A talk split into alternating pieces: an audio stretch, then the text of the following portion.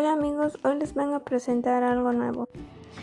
Buen día amigos, hoy les hablaré sobre qué es una estrofa y la ley de acento final. Empecemos, una estrofa es el número de versos que lo componen y te estarás preguntando qué es un verso. Un verso es la línea de cada poema.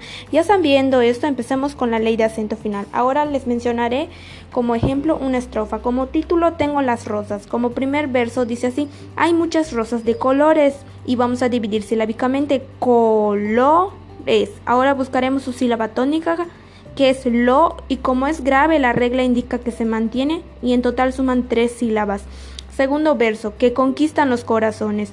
Vamos a dividir silábicamente corazones y buscaremos su sílaba tónica que es so y como es grave la regla indica que se mantiene y en total suma cuatro sílabas.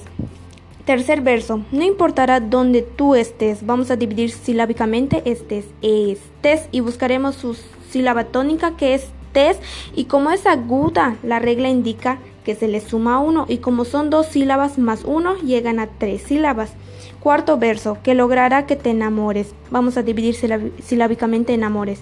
Enamores y buscaremos su sílaba tónica que es mo y como es grave la regla indica que se mantiene y en total suma cuatro sílabas. Y como en todos los versos que les mencioné no había ninguna estrújula pues yo les mencionaré uno que es exámenes. Y vamos a buscar su sílaba tónica que exa y como es esdrújula la regla indica que se le resta uno.